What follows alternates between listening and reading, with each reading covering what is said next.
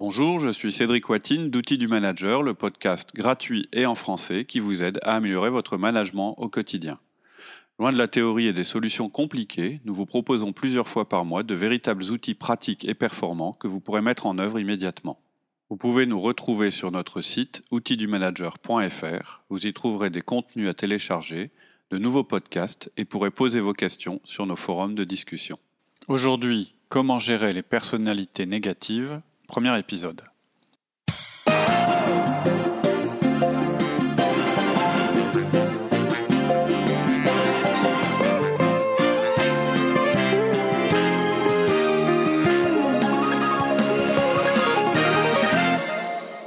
Bonjour Alexia. Bonjour Cédric.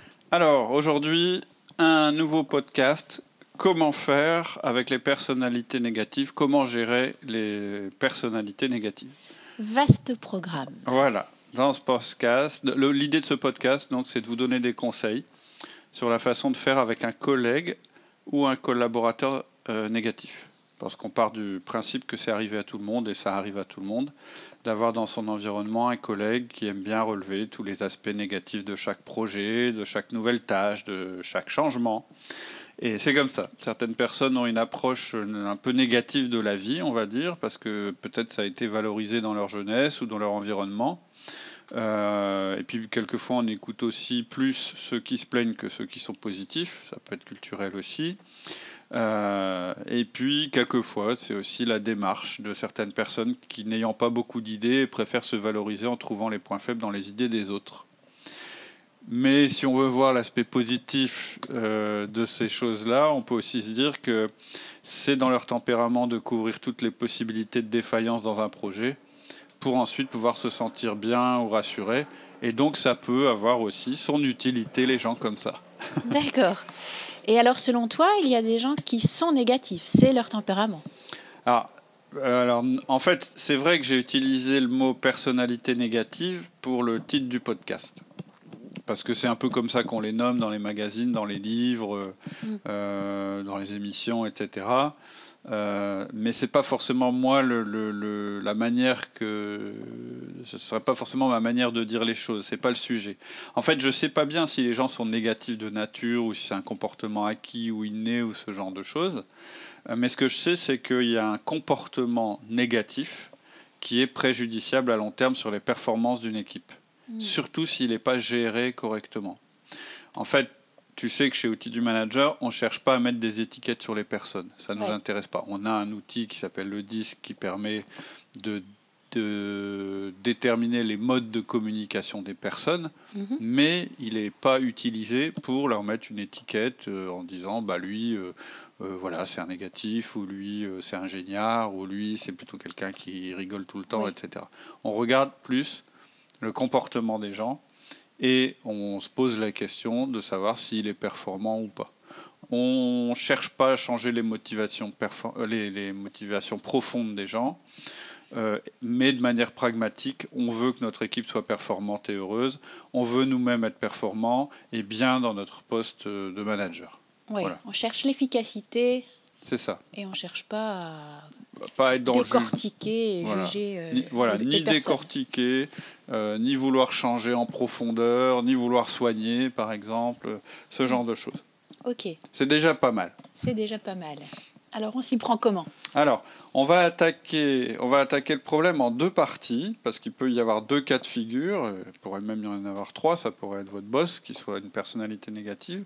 Mais on va surtout vous parler donc soit euh, du comportement d'une personne qui serait un collègue, ou soit du comportement euh, d'une personne qui serait un collaborateur, c'est-à-dire quelqu'un qui dépendrait de vous hiérarchiquement. Donc dans le premier cas, c'est-à-dire si c'est euh, un collègue, c'est-à-dire quelqu'un qui vous est équivalent en termes de pouvoir et de hiérarchie, mhm. il y aura 5 points, et dans le deuxième cas, il y en aura 3. Donc si c'est un collègue, la première chose à faire, ce sera d'éviter l'infection. Mhm. La deuxième, c'est d'utiliser une phrase du type Excuse-moi, j'ai des choses à faire. La troisième, on vous conseillerait de ne pas essayer de les changer.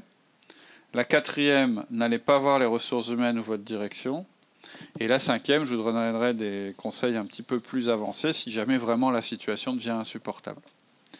Et ensuite, on verra euh, ce qu'on ce qu'on fait si jamais on est le manager de cette personne-là. D'accord. Dans ces cas-là, tu as trois points. J'aurai trois points. Attention à l'infection, l'attitude à avoir en public et l'attitude à avoir en privé. Ce sera un peu différent. D'accord. Donc, dans le cas d'un collaborateur, tu parlais. d'un collègue. d'un Comme collègue, Oui, d'un ouais. collègue, pardon. Tu parlais d'éviter l'infection. Voilà. En fait, le comportement, euh, on le nommera comme on veut, négatif, géniard, pleurnichard, c'est un comportement qui est contagieux.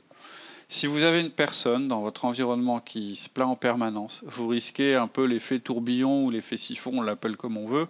Euh, C'est-à-dire que vous risquez de vous faire aspirer.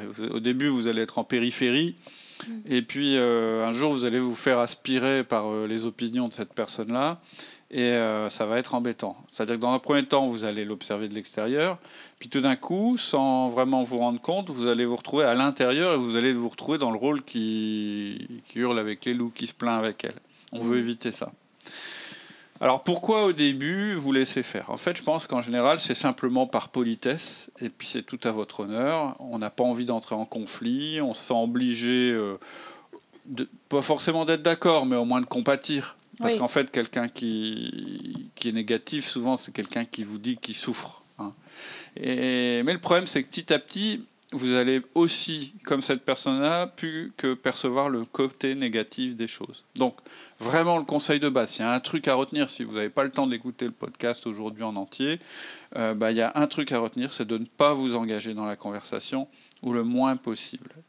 C'est très simple. hein. Pourquoi je vous dis ça? C'est parce que ces personnes, en général, les personnes qui ont un comportement négatif, ou plutôt les personnes en général, elles ont des comportements qui correspondent au renforcement euh, qu'elles ont eu à propos de ce comportement. Et ensuite, elles reproduisent ce comportement pour à nouveau retrouver ce renforcement, cette récompense. Hmm. En gros, quelqu'un qui se plaigne, qui se plaint, qui, qui- qui est négatif, en fait, ce qu'il recherche, c'est de l'attention. C'est leur forme de récompense. Et plus vous allez couper- écouter leurs plaintes, plus vous allez alimenter ça, et plus vous allez les inciter à se plaindre. Ce sera leur récompense. On va prendre un prénom peu usité, on va dire que la personne négative, elle s'appelle Henriette. Lorsqu'Henriette décrit les aspects négatifs d'une situation ou d'une personne, la plupart d'entre nous, on va être poli, Hmm. on va l'écouter. On va hocher la tête, on va lui faire des petits signes comme ça qui veulent dire bah oui, vas-y, continue. En fait, c'est comme ça qu'elle va percevoir. Ce qui pour nous est en fait un geste de politesse et de, de compassion Un peu d'empathie. ou d'empathie, voilà, ouais. etc. Pour elle, ça va être une incitation à continuer. On va faire des petits hum, hum, ah oui, oui.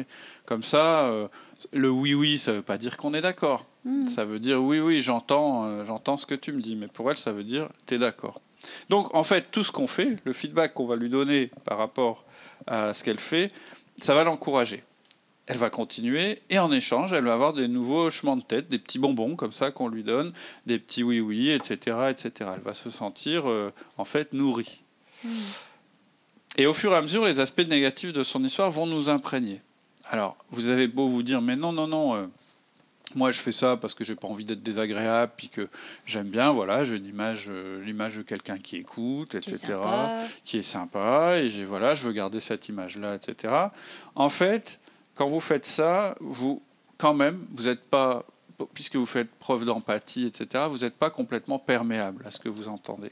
Suffit de vous. euh, D'ailleurs, vous devez le sentir. Vous sentez bien que ça vous plaît pas. Euh, vous avez un petit malaise, mais vous écoutez parce que c'est poli. Et en fait, vous commencez à attraper cet, cet état d'esprit. Ça vous paraît presque valorisant.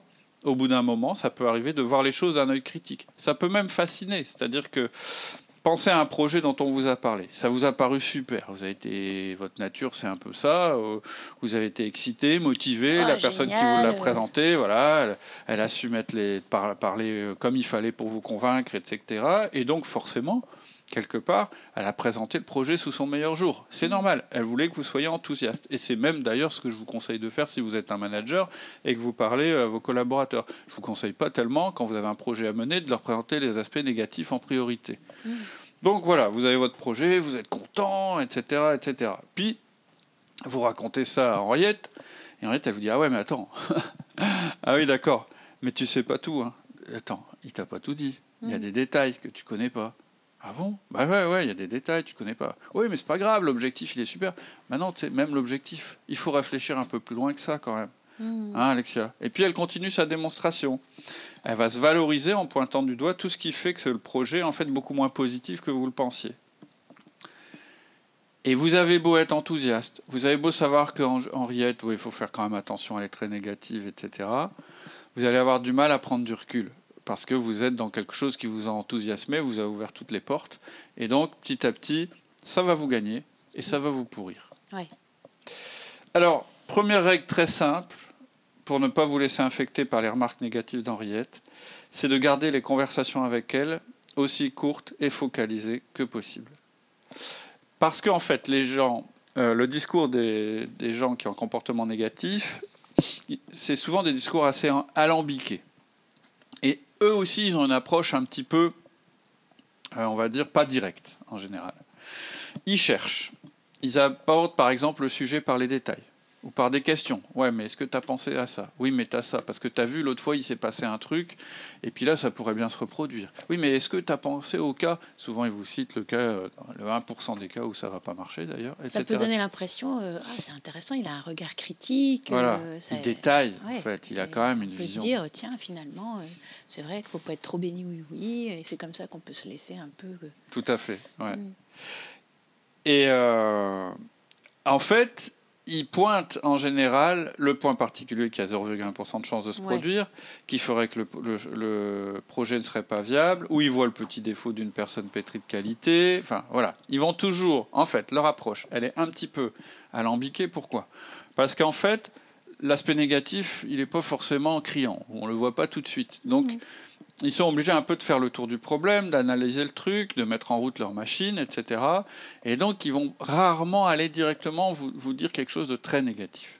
Et ça, euh, c'est une opportunité pour vous. Ça vous permet de changer le plus vite possible et de conversation ou d'écourter le plus vite possible euh, la conversation. D'accord. Ça va être le moment où il ne faut pas se laisser prendre. La politesse, quand quelqu'un comme ça a du mal à, entrer dans ce sujet, ce serait de l'encourager, etc.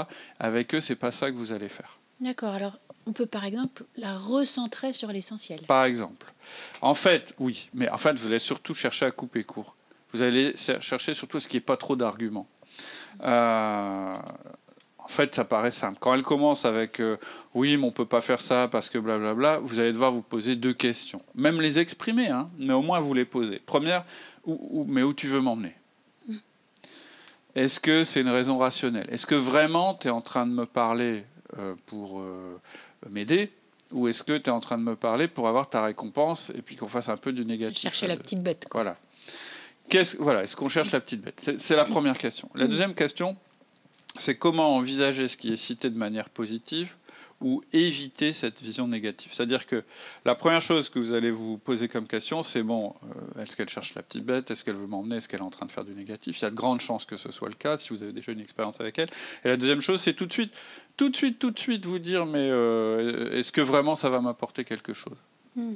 Et dans ce cas, vous n'allez pas argumenter vous allez dire quelque chose comme ah bon? ou bien oh non on ne sait pas si ça arrivera euh, ça, ça arrivera ou ah bon ce serait vraiment pas de chance hein. voyez mm. pour essayer de vous dire non non moi je suis hermétique tu rentres pas en fait ouais, et puis vous allez rompre la conversation. C'est tout pour aujourd'hui. En attendant le prochain épisode je vous propose de nous retrouver sur notre site outildumanager.fr vous y trouverez notre forum où vous pourrez échanger et poser vos questions tous nos contenus écrits et nos offres d'intervention en entreprise et en école, ainsi que nos conférences. Je vous dis à très bientôt sur notre site outildumanager.fr.